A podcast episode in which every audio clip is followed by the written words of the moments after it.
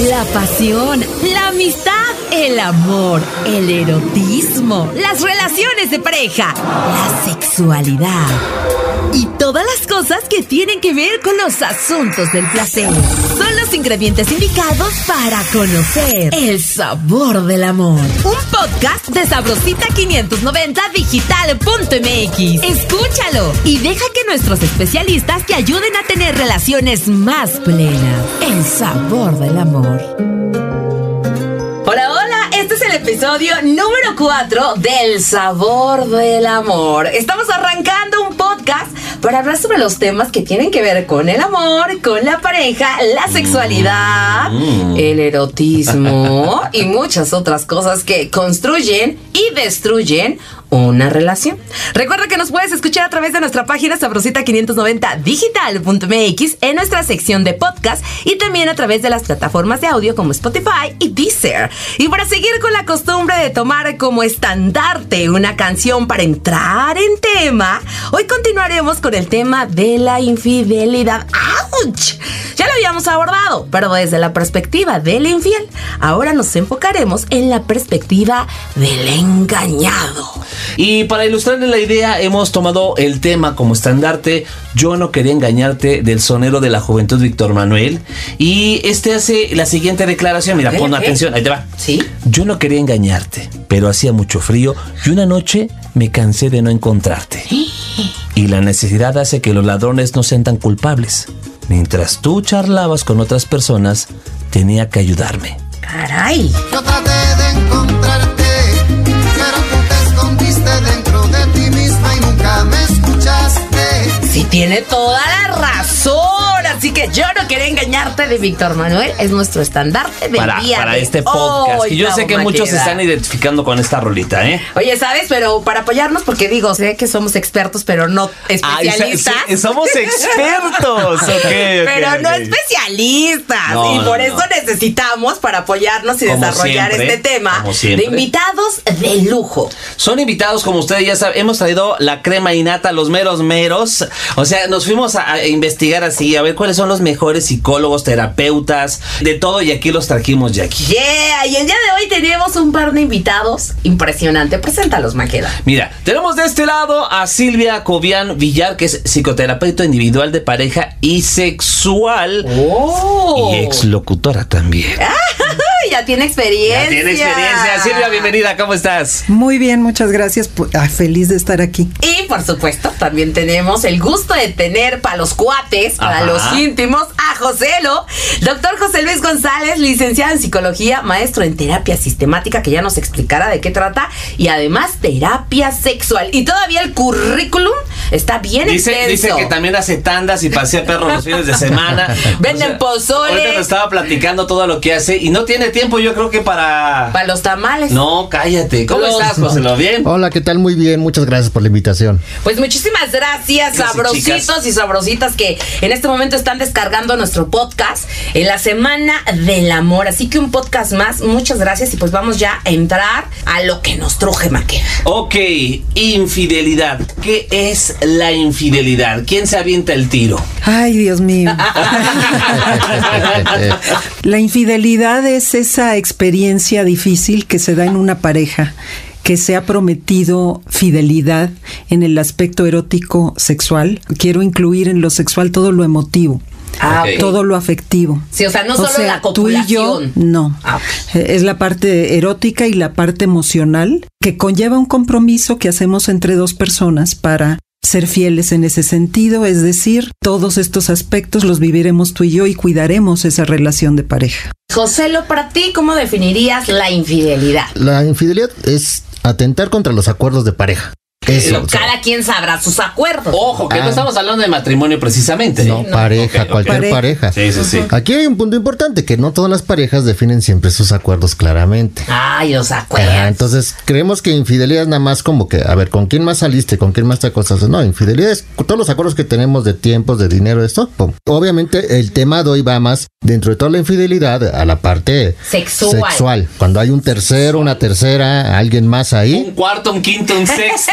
Pero si hay un Es acuerdo, pues. Hoy en día ya está, ya hasta esto de la infidelidad ha cambiado porque ya no más es uno, son dos, son tres, o sea, ya se han agregado con esta liberación, pues más parejas, ¿no? Podríamos hacer la diferencia entre quienes acuerdan una libertad de tener relaciones abiertamente con otras personas, incluso de decirnos o de simplemente no decirnos, pero saber que tenemos esa libertad. De tal suerte que si sabemos que nuestra pareja ha estado con alguien sexualmente hablando, ya no nos va a sorprender en teoría, Sí, porque porque- también ahí pueden moverse demasiadas cosas. Al final considero que tiene que ver mucho tu cultura, ¿no? Tu educación, tus valores, la religión. Tu significado, El, ¿sabes? el significado de esa fidelidad, porque digo, si nos remontamos como al pasado, realmente depende de las culturas, no se tomaba como infidelidad el tener varias parejas, ¿no? Mientras fueras como la mera mera o el mero mero. La capilla, Sí, la catedral. La catedral o el Vaticano, ¿no? Tiene que ver mucho y me gustó eso que comentaste, José, lo de los acuerdos, ¿no? Y igual, doctora, de cada pareja sabe.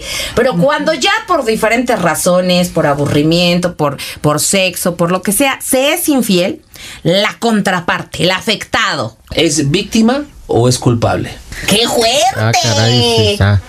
Pues a veces una, a veces la otra y a veces las dos. Ay, no, pues ¿No? sí, me quedó Cada bien claro. Puede ser la víctima, pero también puede ser el culpable. O sea, depende del punto de vista, ¿no, José Mm, Sí, depende mucho el análisis de cada pareja, ¿no? Eso sí, por ejemplo, lo que hacemos en en terapia es precisamente ver cada caso distinto y especificarlo, porque venir y decir todos se comportan igual, pues no, no aplica, ¿no? Ahora, muchas veces eh, sí puede llegar a verse un tanto como el culpable en algunos casos, pero la verdad, en mi experiencia es lo más raro, porque luego es una justificación de quien engaña.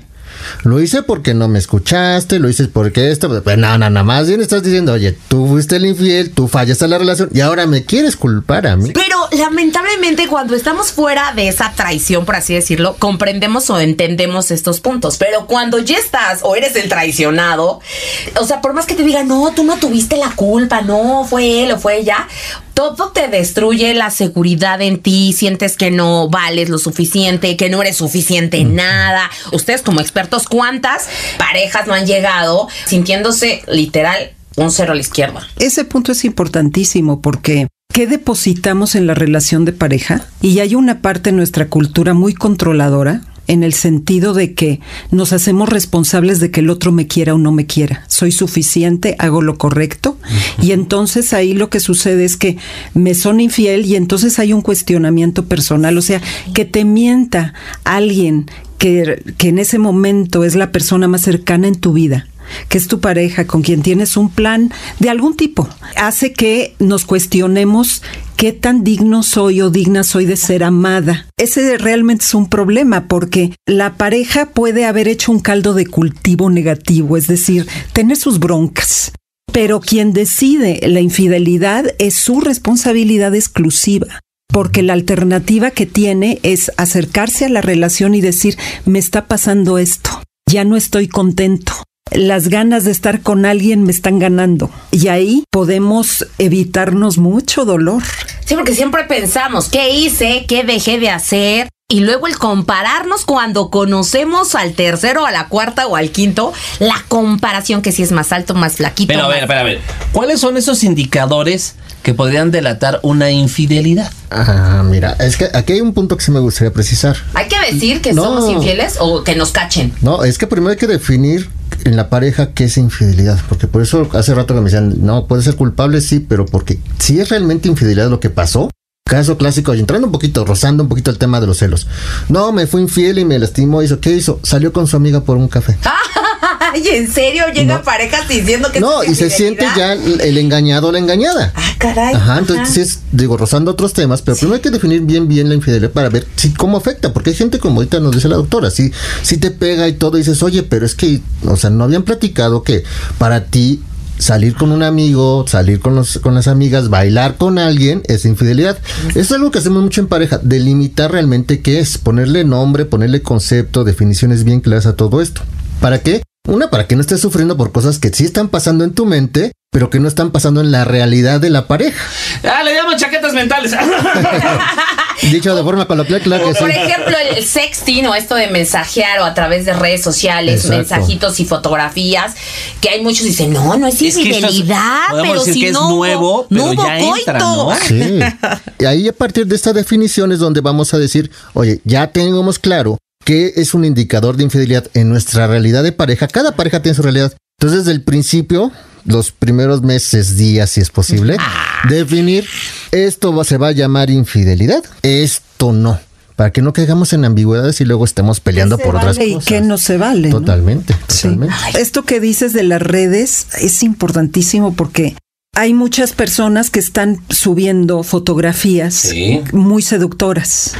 Bueno o malo desde un lugar moral, pues cada quien sabrá. Exacto. Pero el problema es el riesgo y como para qué lo hacen. Es decir, ¿qué quieren generar? Popularidad, este, importancia, nutrir su, Su ego. su ego Pero esta es una carencia, doctora. Una competencia, pero es que vivimos en una meritocracia, que quiere decir, tenemos que hacer méritos para ser aceptados, importantes y sentirnos valorados. Y entonces lo que hacemos es tratar de hacer méritos. Y a veces esa forma de hacer méritos es equivocada, porque nos ponemos en grandes riesgos. Pero, por ejemplo, cuando eso es público, ¿no? En lo de las redes sociales, pero cuando ya es privado, el que ya estamos mensajeando a través de estas mismas redes sociales, pero de manera privada, mandando fotografías, mensajitos provocadores, pero que no llegas a nada más con esa persona. Hay relaciones que sí lo toman como infidelidad, ¿no? Pero- Depende de los acuerdos que comentabas, José. Pero si tú eres la pareja de esa persona, hombre o mujer, que está mandando mensajes con alguien y te das cuenta en cualquiera de las redes, entonces claro que puedes sentir, como decía José Luis, esta sensación de por qué está buscando, por qué está provocando, por qué está invitando. Sí, y entonces ahí, ¿cuál es el acuerdo que tenemos? Cuando uno ya se entera que es infiel, ¿cómo manejar esta noticia? ¿Hay, hay algún... Lo enfrentas, ¿Cómo? lo O sea- afrontas, porque hay quienes se enteran, pero no los cachan así como con las manos en la masa, o ¿no? se Claro. esperan a, o, a irlos a, a buscar, a, a constatar, ¿no? Ah, ¿qué se, sí, ¿Cómo- exacto. cómo ¿Cómo, se se, debe de? Sí, me- importante. Ya, ya que si tienes la claridad de que sí fue una infidelidad dentro de los acuerdos de pareja, o por lo menos para mí ya muy, muy claro. Número uno, sí, o sea, primero es aceptar el estado de shock. Eso es lo primero. O sea, si es una cuestión súper impactante, impactante, no vas a saber cómo reaccionar muchas veces y tienes que aceptar que no sabes, tienes que darte ese tiempo, porque luego tienes la necesidad de tengo que hacer algo, tengo que hacer algo y haces cosas muy desesperadas, Impulsivas. Sí. impulsivas, violentas y deja violenta contra otra persona, contra ti mismo, contra ti misma. Entonces, si te sientes esa energía, esa Eso, fuerza, esas eso. emociones, primero busca por dónde platicarlas con alguien, vete con tu terapeuta de cabecera, con amistades y busca acomodar la información, porque obviamente todo esto es una información que tú no tienes registrada en tu casa, tú piensas que eso nunca va a pasar. Entonces, cuando entra esta información nueva, estos hechos nuevos, te mueven todo tu sistema. No ¿no? sabes cómo vas a reaccionar. Exactamente. Y todos atentan en contra de sí, doctora. O sea, de repente que dejan de comer, que no duermen. Eso es atentar contra uno. Sí, pero todavía eso de alguna manera es un efecto natural porque por el mismo shock, el mismo dolor. El problema es que tenemos reacciones muy extremas. Hay quien va y asesina a la pareja, asesina al amante. Sí. O sea, y eso va a depender de quién es ese sujeto en cuestión internamente. ¿Qué tanto no puede lidiar con la frustración? ¿Qué tanto, por ejemplo, si hablamos todavía de esta influencia de los roles sexuales estereotipados, si es un hombre, puede tener una reacción de cómo me lo hiciste a mí por su concepto de masculinidad. A mí nadie me hace eso. O una mujer aguerrida que diga a mí, tú no me haces esto. ¿Cómo te atreves? Y eh, conocemos Que en casos su de... mayoría es al revés, doctora. La mujer que se siente menos, que no se siente Pero, suficiente. lo- pero los hombres también se sienten menos en muchos momentos, pero no lo dicen. sí, claro, no lo dicen. Sí. Claro, pues también pega. O sea, tienen su corazonzote también.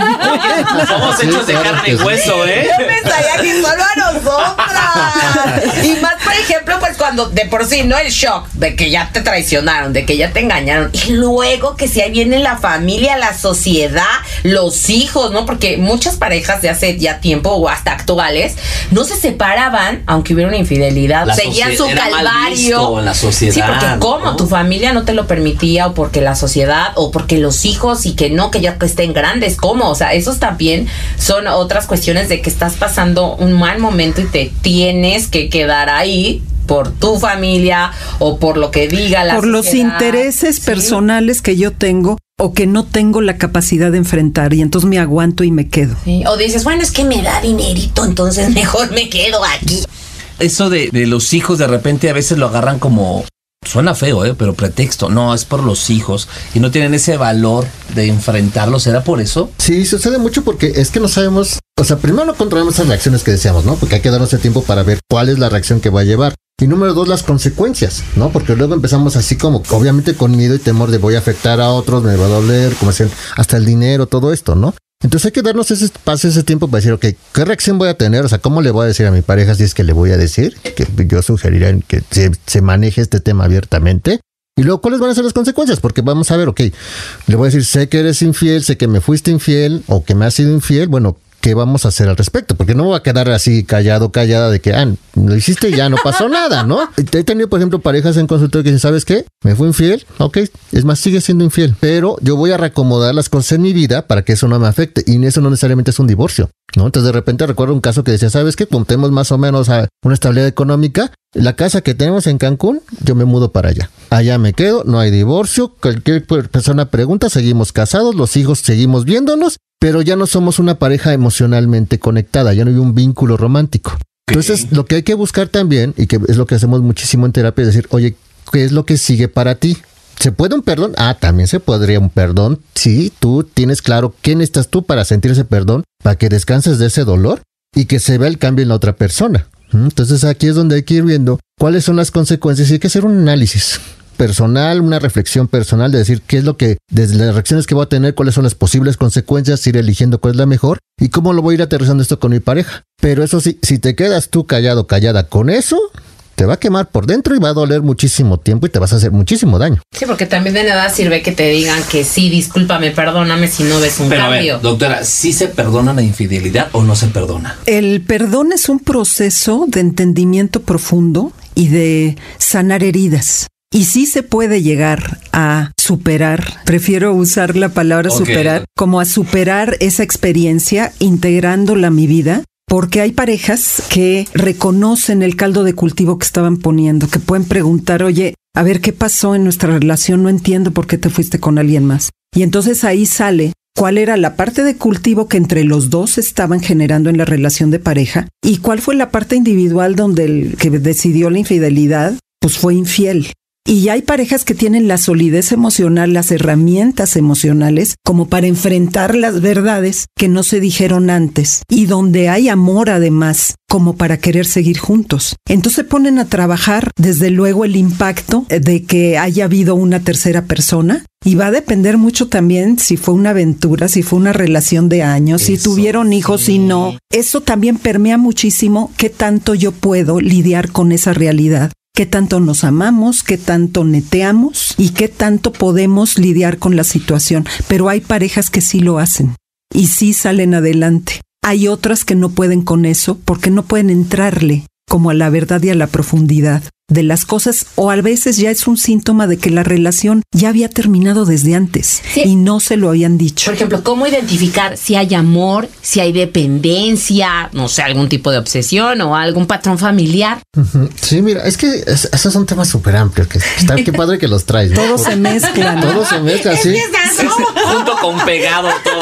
Sí, porque lo que hacemos es que no es un análisis unidireccional de pasó Sí. esto, esto, es- no, no. Qué bueno que metes todo esto porque sí hay que hacer un análisis, como ahorita bien decía la doctora, ¿no? Hay que ver primero si es la infidelidad es síntoma de algo o es el origen de un problema, porque hay relaciones de pareja que van muy bien, van construyendo y de repente sucedió alguna fiesta, algo, fue un pasó algo, ¿no? Y se ve como fuera de. Y hay otras parejas que dicen, ya venían mal, ya venían mal, se venía acabando la relación, se venía acabando la relación. Era cuestión de tiempo antes de que alguno de los dos o los dos se fijaran en alguien más, porque pues seguimos siendo humanos, ¿no? Entonces hay que ir viendo todo esto. Entonces también el análisis de la infidelidad requiere un análisis de tu lugar en la pareja, ¿no? Entonces aquí es donde viene todo esto de decir, ok, cuáles son los apegos que traigo, cuáles son los antecedentes familiares, cuáles son mis ideologías, porque decir, ok, yo estoy en una relación de pareja, pero yo ya me sentía soltero, soltera, o yo me sentía muy comprometido en la relación de pareja, pero mi pareja ya no. ¿No? Entonces sí hay que ir analizando todas estas cosas porque es una cuestión muy, o sea, eh, puede ser el origen del final de la pareja, una infidelidad. Entonces hay que hacer ese análisis porque si yo ya traigo, por ejemplo, que es algo muy común, traigo una forma de ver la vida en la que yo no puedo estar sin pareja, o sea, yo tengo que estar casado con familia, con hijos, viene esto, o sea, te derrumba no solamente la relación, te derrumba toda tu vida. Entonces dicen, ya no hay futuro. Entonces algo que sí hay que hacer mucho, recomendamos a que nos estén escuchando, es haz un trabajo personal aparte del de la relación de pareja. Por mucho que tu relación vaya muy bien y todo, o sea, tú tienes que fortalecerte constantemente, tú tienes que estar estable emocionalmente todo el tiempo, tienes que estar siempre creciendo, que esa es la idea de salud, estar mejorando, creciendo, creciendo, creciendo para que ojalá no te pase. Si llega a suceder algo con tu relación de pareja, ojalá que no pase. Sí, no se te caiga el mundo encima. Es siempre ver tu crecimiento personal a la par del crecimiento de pareja. ¿La infidelidad solamente se da cuando hay un contacto sexual o implica otras cosas? Depende de tu acuerdo, Maqueda. O sea, bien experta. Por ejemplo, yo puedo cachar a lo mejor a mi pareja que se va todos los, los a tomar un cafecito con alguien y no precisamente eh, en un contacto sexual, pero yo veo que se la pasa mejor con otra persona. ¿Eso cuenta ya como una infidelidad o no? Eh, miren, el punto aquí, cañón, es la intimidad y en la intimidad están las emociones. Por eso ahorita decía que el perdón tiene que ver con un entendimiento profundo emocional y que cada uno vaya viendo cuáles son los daños y qué tanto puede con esos daños a través de entender lo que nos llevó ahí y de hablar con la verdad de hoy en adelante de las cosas que no hicimos antes. Cuando dices esto, propiamente, desde mi perspectiva, amar a alguien más no es una infidelidad. ¿Qué? Sí, porque la emoción no tiene un control racional. Entonces, si yo convivo contigo mucho tiempo, puede llegar un momento en que empecemos a sentir cosas por esa otra persona. Y eso no es infidelidad en la medida que no estoy rompiendo el acuerdo con mi pareja porque digo, ¿qué me está pasando? Me estoy enamorando de otra persona, tengo ganas de estar con esa persona todo el tiempo. ¿Y qué pasa con mi pareja? Porque también lo quiero o la quiero porque también eso sucede y nos saca mucho de onda. Podemos estar amando a los dos. ¿Se puede? Que, pero desde luego que se puede. Nuestras emociones dan para eso y más. Entonces, no se asusten si eso sucede. El asunto es, ¿qué voy a hacer ahora con esto? Sí, ahí hay una disyuntiva muy importante para quien está en un caso así. Sí, claro, porque yo de repente, bueno, les cuento, leí cuando algo de infidelidad en algún momento. Ahora, ahora sí leí, no, en serio. Y en donde decía que era más lo que nosotros nos construimos como definición cuestión de que para limitar tal vez las relaciones de pareja, porque en algún momento de la historia pues sabemos y se ha documentado que no era no era una relación monógama, no era lo que ahora llaman poliamor. Y no tenía nada de malo, pero yo creo que la misma sociedad, la misma religión con tal de ajustar o delimitar nuestro comportamiento para no andar tingly dingly por aquí por allá, también empezó a hacer esto de la fidelidad con otra persona cuando realmente somos seres totalmente emocionales y podemos querer y amar a 10 o a 20. Y que también habla de un control, ¿no? O sea, de tener un control en la sociedad. Sí, el por qué firmar un papelito, el por qué tiene que ser con ley, el por qué tiene que ser con religión. Pero bueno, para no desviarnos, porque este tema está increíble, cuando, bueno, ya somos engañados, cuando ya nos fueron infiel, de por sí tenemos ese dolor, ¿no? Con ese duelo cómo avisarlo, cómo comentarle a los hijos, cómo enfrentarlo. A la familia. Ajá, con la familia, porque tú estás acá con tu dolor ah, y luego dices, tengo que hacer como que no pasa nada enfrente de mis hijos, o cómo, cómo le hago para decirles o darles la noticia, o mejor no les digo nada, porque luego hay papás que les hablan muy mal del otro papá o de la mamá con los hijos. Y te voy a decir una cosa, también ahorita que estás diciendo esto, no me pasó a mí, pero, o sea, directamente a mí, pero sí un conocido, cacha a su pareja, ¿no? Empezó a hablar pestes de la pareja y como dicen, los problemas de las parejas se arreglan en la cama. Se arreglaron y seguían juntos y ya la familia hablaba pestes de ella. No, no, no, no. O sea, ¿cómo manejar eso en la familia, en los hijos? Pero es lo que, justo lo que decía hace rato, de las reacciones, que hay que tomarse calma para ver las reacciones que vamos a tener, ¿no? Ahora, acto seguido, sí hay que elegir bien, bien ¿Qué le dices a cada quien? Porque andarlo publicando por todos lados de inmediato. Ay, no, eso es, cuidado. Eso es nefasto. cuidado, no. Ya todo el mundo se enteró, ¿no? La recomendación sería primero platícalo con gente que es de tu confianza y que te ayuda a reflexionar, a pensar, ¿no? ¿no? Entonces ya de ahí ya vas a elegir ¿Qué es lo que va a pasar? Muchos radioescuchas seguramente sus papás fueron infieles y nunca se, enteraron, ¿no? Entonces, ah, ok, fue algo que superó la pareja que no tenían que enterarse los hijos, ni los abuelos, ni nadie, ¿no? Entonces hay que ir teniendo como esa calma. Aquí es mucho esta autorregulación que uno va a tener ante esta noticia bomba, ¿no? Entonces yo voy a elegir qué se le dice a cada quien si es pertinente. Porque sabes qué, hijo, hija, si ya hubo una infidelidad y esto es la- el motivo de terminar, sí te voy a decir que va a terminar la relación, obviamente, ¿no? Si estás muy pequeño, muy pequeña, a lo mejor no directamente, a lo mejor más grande te lo digo, ¿no? A lo mejor te puedo decir, oye, ¿sabes que si hubo problemas entre tu papá y yo? No los tu, tu", Y a lo mejor ya cuando seas adulto te contamos la verdad, Ya si es que es necesario. por qué. ¿no?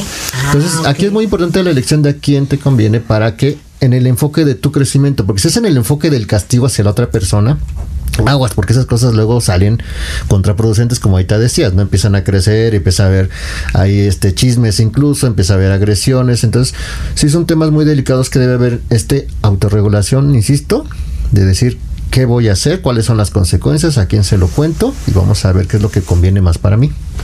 Y el duelo, ¿cómo vivir ese duelo? Porque sí es un duelo, Claro, ¿no? es una Sí, pérdida. claro. Al final es una Sí, o pérdida. sea, no se ha muerto nadie, de la pero. relación o de tu pareja. Es una pérdida. Es que el efecto inmediato de una infidelidad es que se rompe la idea que yo tenía de mi relación contigo.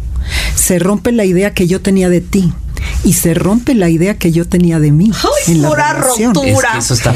Eso es, es muy fuerte y entonces es un gran duelo. Por eso hay reacciones. Fíjense que un, un indicador de qué tanto van a poder superar el asunto es la cantidad de gente que se enteró. ¿De verdad? ¿En serio? Porque hay gente que lo empieza a publicar y tú y mira para que vean la clase de gente que eres y destruyen muchísimo. No solo esto que les decía, se rompe mi idea de mi relación del otro y de mí. Sí, Aquí se le rompe a los hijos, a los parientes, a los padres, eh, a los suegros. Y entonces, ¿cómo reparas? ¿Cómo puedes reparar en todos el efecto? Es un trabajote. Yo he visto familias donde los hijos adultos se enteran, a lo mejor primero, y entonces son los que le dicen a la mamá o le confirman a la mamá o al papá.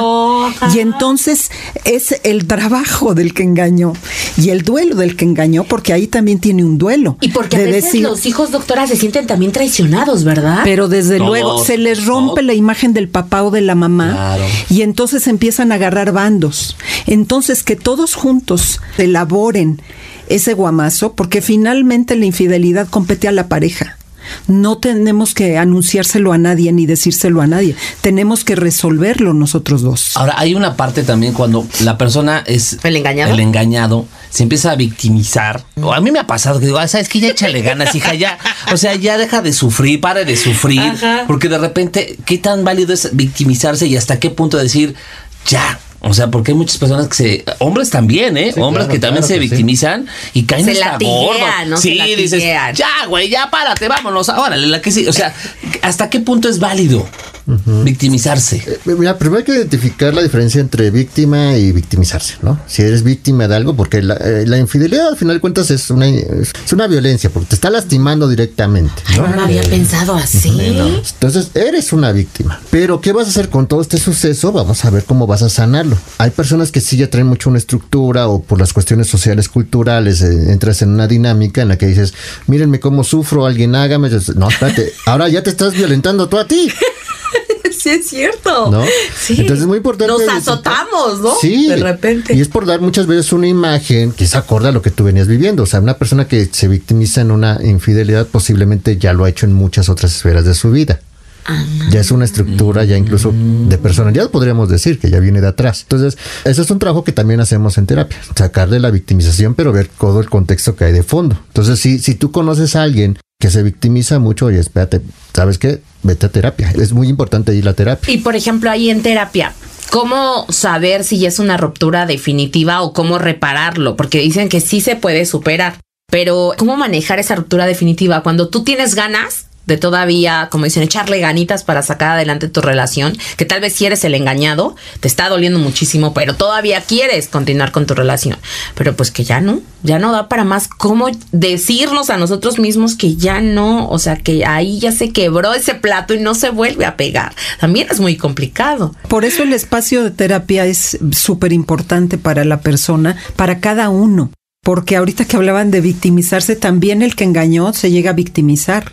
O sea, los dos se victimizan en algún punto, no donde pues es que tú no me hacías caso o es que tú te portabas me hacías mal. los o es que huevos revueltos. Entonces, eso, o sea, traemos una cultura de no hacernos responsables de nuestros sentimientos y nuestros actos muy cañona. Y ahí se refleja muchas veces de no me hago responsable.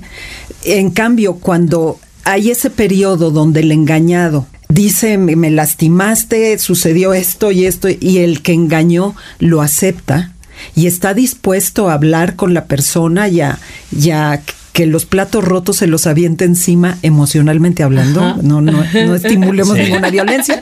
Este, entonces hay un periodo donde la persona con mucha angustia, la engañada, quiere saber de qué se trata, o el engañado para saber la gravedad y dónde está parado. Ah, sí, entonces empieza desde ahí y ya hay un periodo en el que el, el que engañó se requiere que tenga la solidez emocional de decir, sí, lo hice y fue así y así y así y asado.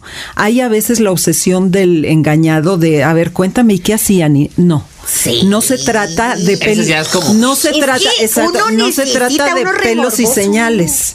Se trata de entender cuál fue la situación emocional y sexual, como en, en la importancia que tenía eso. Sí, desde ¿Sí? cuándo, ¿no? Saber ¿Desde por lo cuándo? si si, la- si lo quisiste, la quisiste, cuánto tiempo llevas, ¿me sigues amando a mí? O sea, esa es una de las preguntas también importantes en una primera etapa, ¿qué tanto se aman? Porque a lo mejor llegan y ya, lo que pasa es que yo ya no te quiero. Ya pasaron demasiadas cosas entre nosotros y ya no quiero Y nada. esas preguntas que se hacen, ¿en qué fallé? ¿Qué hice mal? ¿Se valen también hacerlas en ese momento? Se vale. Mira, en ese momento se vale que externen todo lo que traen. Y ya será nuestro trabajo ayudarlos a ir paso por paso. Porque no hay una. O sea, esto que dices, ¿cómo saber? Pues el proceso mismo lo va a, a ir promoviendo para que ellos se den cuenta. Porque nosotros como terapeutas no somos quienes decidimos nada. claro. Ellos son quienes tienen que decir. Yo sí quiero contigo, o yo ya no quiero contigo, o yo no sé si quiero contigo. Vamos a explorar Eso. qué pasa y vamos a, darnos tiempo para lidiar con esto y a ver cómo acabamos. Que ahí entra mucho el papel de ustedes, ¿no? Para guiarlos. Pero cuando ya es la ruptura definitiva, ¿cómo se maneja esta ruptura definitiva? O sea, ¿cómo, cómo empiezas a manejar el de ya hasta aquí fue, gracias? ¿Cómo lo empiezas No, a tratar? Y ustedes que son expertos, me imagino que se dan cuenta cuando la pareja pues ya no Ya no tiene, da. ya no da, ¿no? Dices, ¿cómo les explico que por más ganitas que le echen, pues como que ya no?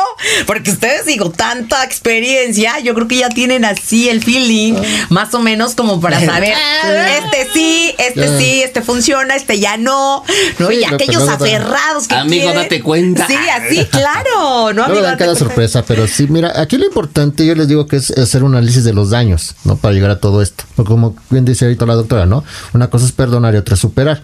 Yo puedo superar una cosa, pero no necesariamente tengo que perdonarte. ¿No? Es decir, aquí lo importante, lo muy importante es que no estás obligado o obligada a perdonar.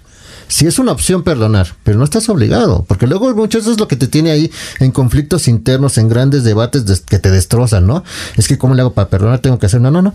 Puedes no perdonar a tu pareja, puedes pensar aparte, porque es algo que hacemos mucho en terapia, ver cuáles son las consecuencias, qué es lo mejor para ti como persona, lo mejor para ti como familia, con tus hijos, y qué hacer con la pareja. Entonces, lo que hacemos después de hacer esta revisión del control de daños, ver, ¿te sientes en la capacidad tú de perdonar, sí o no? Tú dilo, pero te vamos obviamente ahí acompañando en este proceso difícil. Después es, ok, sí o no, ¿cuáles son los cambios que vas a hacer? Porque esto tiene que hacer cambios, forzosamente. Si te resistes a los cambios vas a sufrir. Entonces, ¿cuáles son esos cambios? Te acompañamos a que tú decidas cuáles son estos cambios que te ayudan a crecer, pero buscando que se abra, haya esta apertura. Y un cambio puede ser, ¿sabes qué? Sí, divorcio, separación, adiós, perfecto, pero ¿cuál es la mejor manera? Porque no es nada más de vete mañana a firmar, ¿no?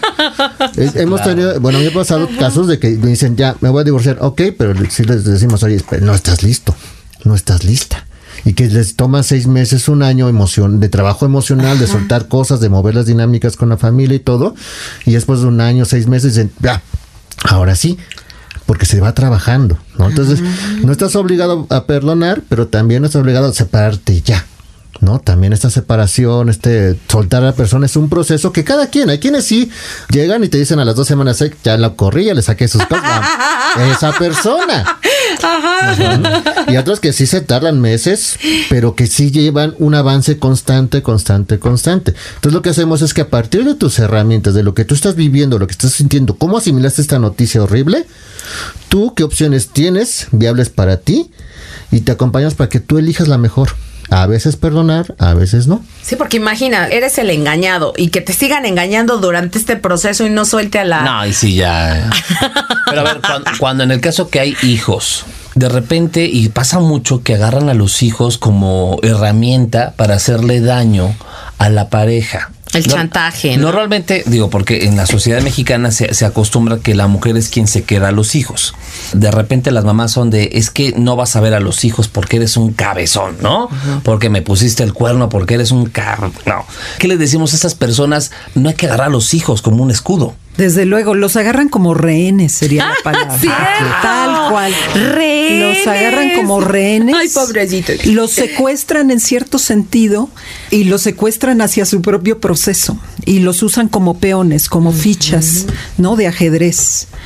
Entonces ahí es súper importante para si fue la madre, pero el padre también, porque aunque no se quede con los hijos, el padre también a través muchas veces de lo económico o del chantaje emocional Sí, va cierto. también a, a tratar de hacer lo suyo. Por eso es tan importante que hay parejas que una vez que deciden separarse y divorciarse, van a terapia o derivado de la infidelidad o derivado de que así lo decidieron Ah, por otras sí, o sea, razones. después de van a terapia para ponerse de acuerdo de cómo ir manejando la separación. ¿Sí?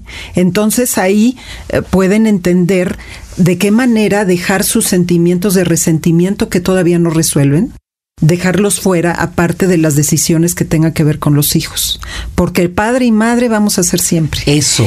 Y, y hay otra parte difícil de manejar, que es cuando uno de los padres efectivamente está dañando a los hijos, y ese es uno de los grandes motivos que llevó a esta pareja a vivir todo este círculo de infidelidad, de no estar bien. de- y entonces ahí, pues tienen que apegarse más a las situaciones de la ley y ir elaborando cómo diablos vamos a lidiar con esto, porque a mí me da mucho temor que mis hijos estén con mi expareja, porque sé que es capaz de dañarlos. Y entonces sí se enfrentan a encrucijadas difíciles. ¿no? Y Es cuando que- ya hay perdón o ya hay un reencuentro, ¿cómo saber si estamos listos?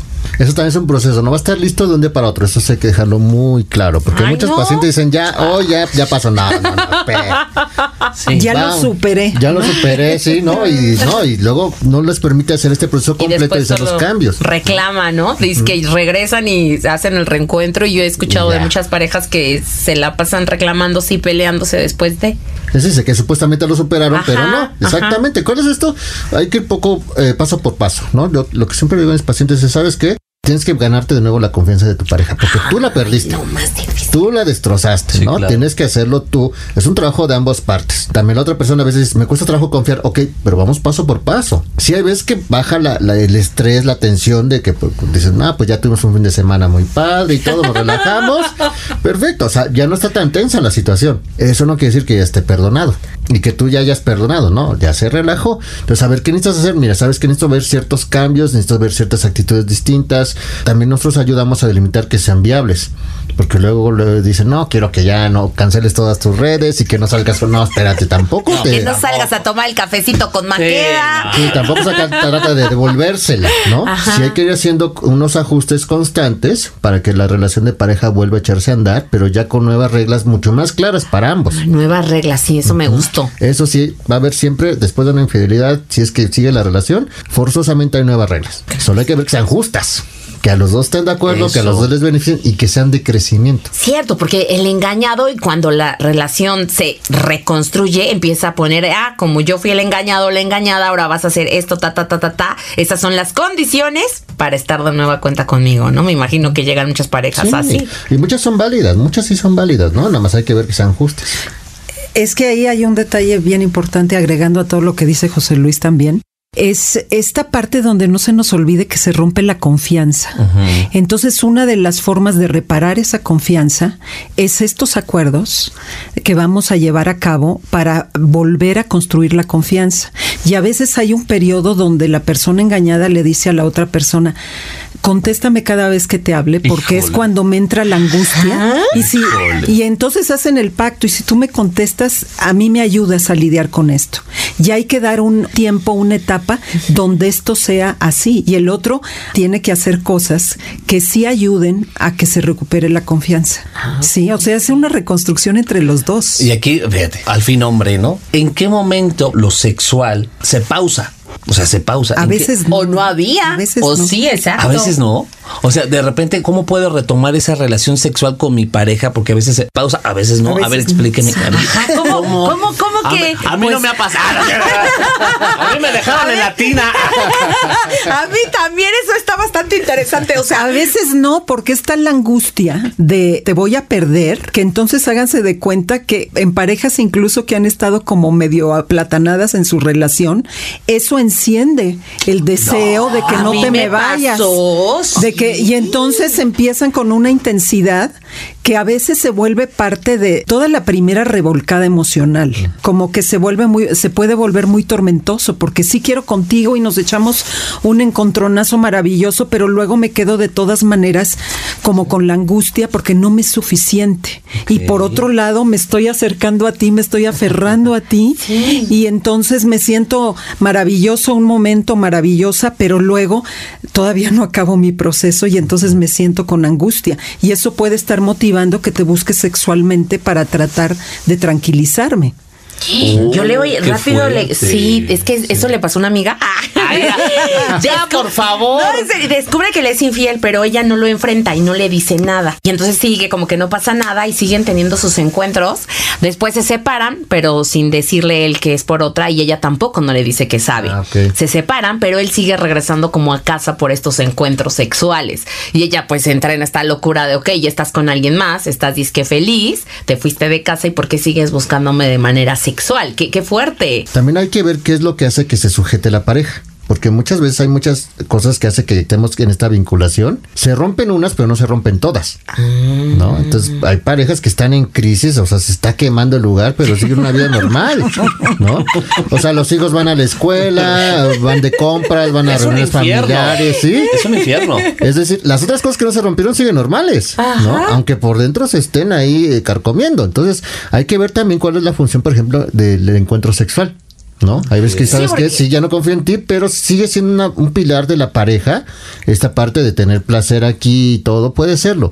Aquí dicen, ¿sabes qué? Si cancelamos todo, ¿ok? Ah, también es válido, ¿eh? También es válido También. decir no quiero. Y muchas veces estás en tu derecho porque, vaya, me fuiste infiel, no estoy seguro si es condón, no sé si me vas a infectar algo. También estás en tu derecho de decir, ¿sabes que me da miedo? Sí, y yo le pregunté, bueno, ¿por qué sigues aceptando y no lo enfrentas? No le dices, porque ya no quería perderlo. Ella decía, si aceptaba, pues pensó que iba a regresar. Sí, es que es este limbo precisamente, que es lo que ahorita la doctora. Como todavía no decido si voy a terminar o no, digo, pues no va a hacer cosas para que sí termine, porque no estoy segura, ¿no? Entonces, cuando esa parte sí hay una parte de aferrarme todavía, y muchas veces está esta parte como competitiva, ¿no? De que, a ver, a ver. Si No, ahora sí yo. voy a hacer todo lo que antes no hice, ¿no? Sí, Como esta competencia con ese otro. Tercero, ¿no? Tercera. Ah, Yo, yo tengo aquí una duda. A mí me ha pasado ver a muchas pa- parejas, concretamente lo voy a hacer mis tíos, que se separaron, se dejaron de ver y como que eso funcionó como un perdón y después se reencontraron y otra vez Hicieron están match. juntos, hicieron match. Órale. O sea, de repente eh, también hacer ese tiempo, dejarse de ver funciona, es como Una otra terapia o no lo recomiendas. Eh, mira, no sé, eh, ahí me... Ahí habrá que ver muchos factores, pero uno que se me viene a la mente es también el, el factor de cuando maduramos.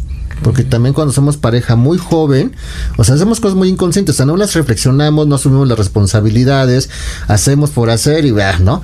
Entonces de repente nos reencontramos después de unos años, ya madura, ya entendí, ya, veo las, ya veo realmente el peso de las responsabilidades, qué es, cuáles son las que debo de tomar y cómo tomar las responsabilidades, entonces de repente pudiera darse esto de que, ah, ahora sí ya llevar una relación de pareja, entre comillas, más madura, ¿no? Eso es lo que se me ocurría. Que también luego viene esta receta, ya pasó tiempo, ya sané, ya cerré cosas, ya llevé un proceso de superar, de perdonar incluso a veces, ¿no? Entonces ya se pueden reencontrar porque sí vamos cambiando, o sea, pasados unos años no vamos a ser los mismos. Sí, en esta reconstrucción es importante entonces primero reconocernos a nosotros qué queremos o cómo nos sentimos. Ay, es que te desplumas, yo creo que ante un engaño totalmente.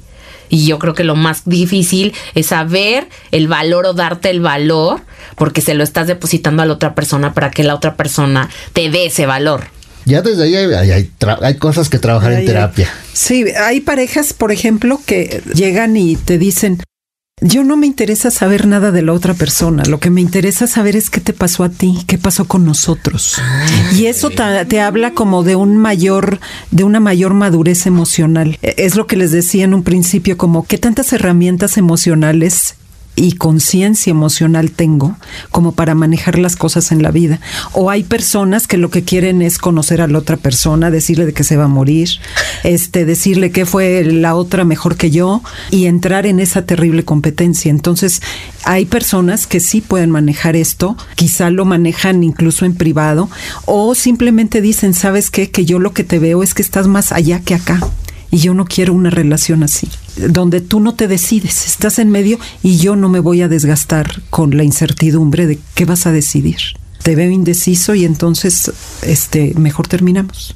Y lo sueltan y se sueltan. Yo no sé qué pase al pasar el tiempo, que hay parejas que se reencuentran, como decía José Luis, pues ya elaboraron una serie de cosas, crecieron y se dieron cuenta que ese amor sigue ahí. Está con la boca y es válido, abierta. ¿eh? Y es Pues sí. válido. Es que esta reconstrucción personal y de pareja, si, si te cuesta trabajo la persona, imagínate Sí, ahora tratar no. de reconstruir tu Que mira, relación. Yo creo que sí hay que entender una cosa. Si tú basas tu felicidad en otra persona, sí tenemos un problema.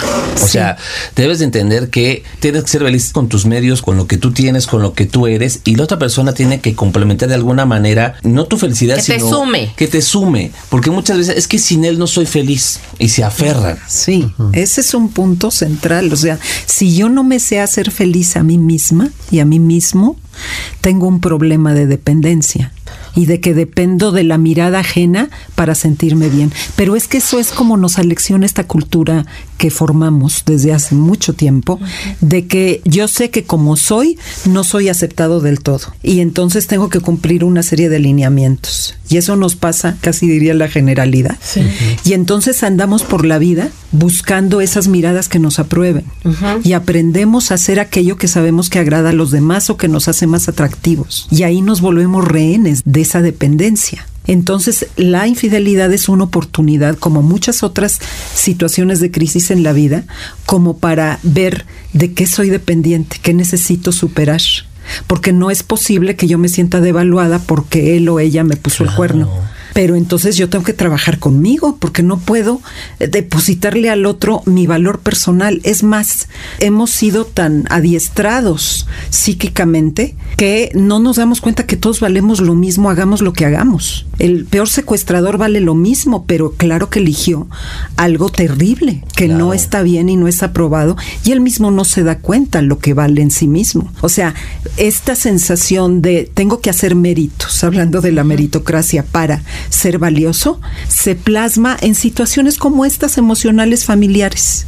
Es mi valor, tengo que recuperarlo, a ver cómo le hago, pues culpando al otro, matando a la otra, comparándome, haciéndome operaciones para estar más mejor que la otra persona, o teniendo mucha lana, porque entonces eso me hace superior y entonces ya me siento.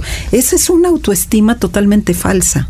Y es una gran oportunidad la infidelidad para que ambos trabajen ese punto. Pero ahí va a depender mucho cada pareja, cada persona, a qué fondos puede acceder y quiere acceder. Yo digo que podemos acceder a, a todos, pero tom- tenemos que tomar la decisión de qué tan profundo me voy a trabajar conmigo.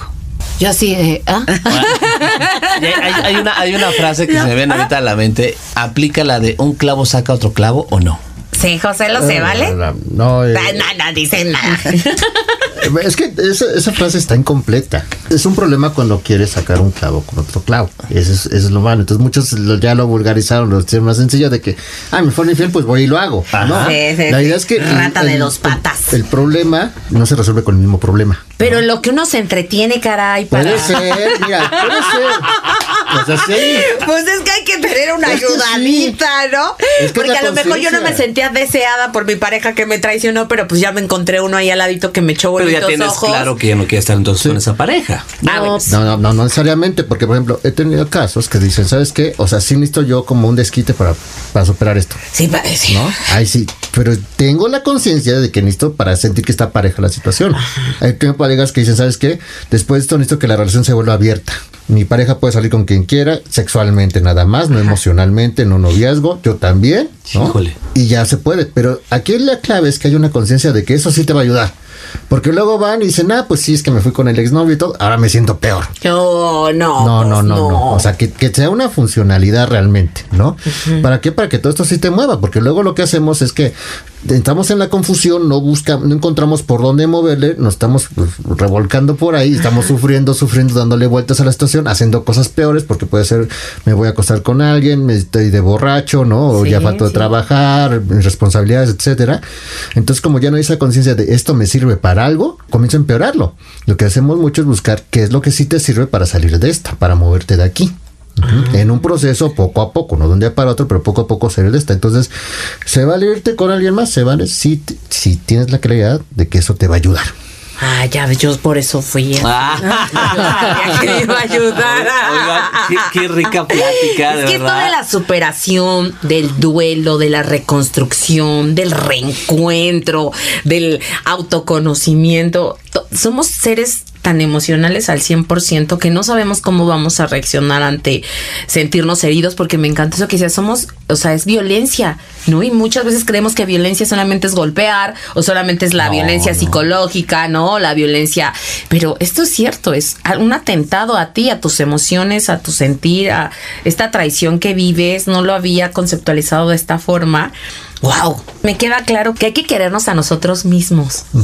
Antes de que Esa es la base, ¿no? Esa es depositarle. la base, que- quererse uno. Y como centrar nuestro deseo Exacto. de vida en algo que sea mío nada más, sea mi carrera, mi vida, mi maternidad, pero centrarme como en esta parte de yo qué quiero de mi vida, cómo me hago feliz, que decíamos hace un momento. Porque muchas parejas viven intentando hacer feliz a la otra persona y digo. haciendo todo No, para que la eso. otra persona Tú sea feliz. Eres responsable de ti. Entonces imagínate, haces todo, dices que para que sea feliz y te salen con eso, pues Sí, te no. desmoronas. Sí, ahí podríamos hablar en otra ocasión de lo que llamamos amor, que muchas veces No, no, no. lo es. Sí. Ay, me encanta. Otro podcast. Otro, podcast. podcast. Ahora Oigan, sí. ya, ya para, para cerrar, habrá mucha gente que quiera a lo mejor acercarse con ustedes, Sí, claro, los doctora. especialistas. ¿Dónde la podemos localizar? ¿Cómo podemos ponernos en contacto con usted? Yo les doy mi celular porque yo directamente Sí, sí, me, sí, sí. me atiendo a quien me busca. 55 5103 4716. La licenciada Silvia Cobian Villar, psicoterapeuta individual de pareja y sexual. Mándenme mensajito. 55 Con mucho 51 03 47 16. Y por acá, José. A mí me encuentran en redes sociales, principalmente Facebook e Instagram como Joselo Psic, P-S-I-C, de psicólogo. Ah, ok, Joselo ok, ok. Psic. Ah, ok. Me encuentran en redes sociales y también les dejo mi celular donde les atiendo vía WhatsApp. Es el 55 1353 0340. 55 13 53 03 40. Y también en mis redes que luego Por se me favor, olvidan. por favor. es que ya Este, las redes una, una página de, de Facebook y en YouTube también, que es la emoción y la experiencia interior. Ah, o también como Silvia Cobian con Y, la primera ahí. Ok, perfecto. En Instagram también. Que no es malo a toda la gente que nos está escuchando pedir ayuda, al contrario, yo creo que... Hay que dejar de deberían estigmatizar, No, y deberían de, de- de enseñarnos desde chiquitos que todos necesitamos en Sí. algún momento de un psicólogo, de un psiquiatra, de un psicoanalista, o sea, terapeuta terapeuta. sexual, Lo de pareja. No estamos locos, pero no, no, o sea, lo que voy, no te sientas como tú, que, que estás mal, no. Todos necesitamos ayuda en algún momento. Apoyo ese tabú de también. que estoy loco, soy es- necesito que me maten en un manicomio. No, no, necesitas ayuda como todos. Sí, apoyo, eh, el confiar en los expertos que para eso son especialistas en ciertos temas y les agradecemos muchísimo el que se hayan dado este tiempo de estar con nosotros y vamos más podcast. Sí, sí, Eh, sí. está muy bueno, está bueno. Muchísimas gracias. A ustedes muchas gracias. Gracias a ustedes, fue estuvo rico. Estuvo Gracias, rico. rico, Rico con esto de el sabor. Estuvo rico, Jackie. Muy rico, gracias, Maqueda. Con el sabor del amor. Que no se pierdan nuestros podcasts. Oye, ¿dónde los pueden escuchar nuestros podcasts? A ver. El sabrosita 590 digital.mx. Eh, También en Spotify, en todas las plataformas, en Deezer también nos pueden escuchar ahí. Lo compártanlos, por favor. Si quieren algún tema en especial, háganoslo saber en nuestra página, en nuestra multilínea caliente, el 55 51 66 3109, que nos manden un mensajito en el WhatsApp al 55 55 06 40 56. Yo doy el número porque no trae su papelito donde lo tiene anotado y todavía no se lo aprende, pero yo les doy el número para que en este momento ahí nos dejen algún mensaje. Porque ve qué más, es que soy mala para aprenderme los números telefónicos. Es que se me queda viendo. Muchísimas gracias, Jackie Fragoso. Gracias, Tavo Baquer, y por supuesto a nuestros especialistas del día de hoy aquí en La Más Caliente. Yo no quería engañarte, pero hacía mucho frío y una noche me cansé de no encontrarte. Hace que los ladrones no sean tan culpables. Y mientras tú charlabas con otras personas tenía que ayudarme. La pasión, la amistad, el amor, el erotismo, las relaciones de pareja, la sexualidad y todas las cosas que tienen que ver con los asuntos del placer. Son los ingredientes indicados para conocer el sabor del amor. Un podcast de Sabrosita 590 digital.mx. Bye bye.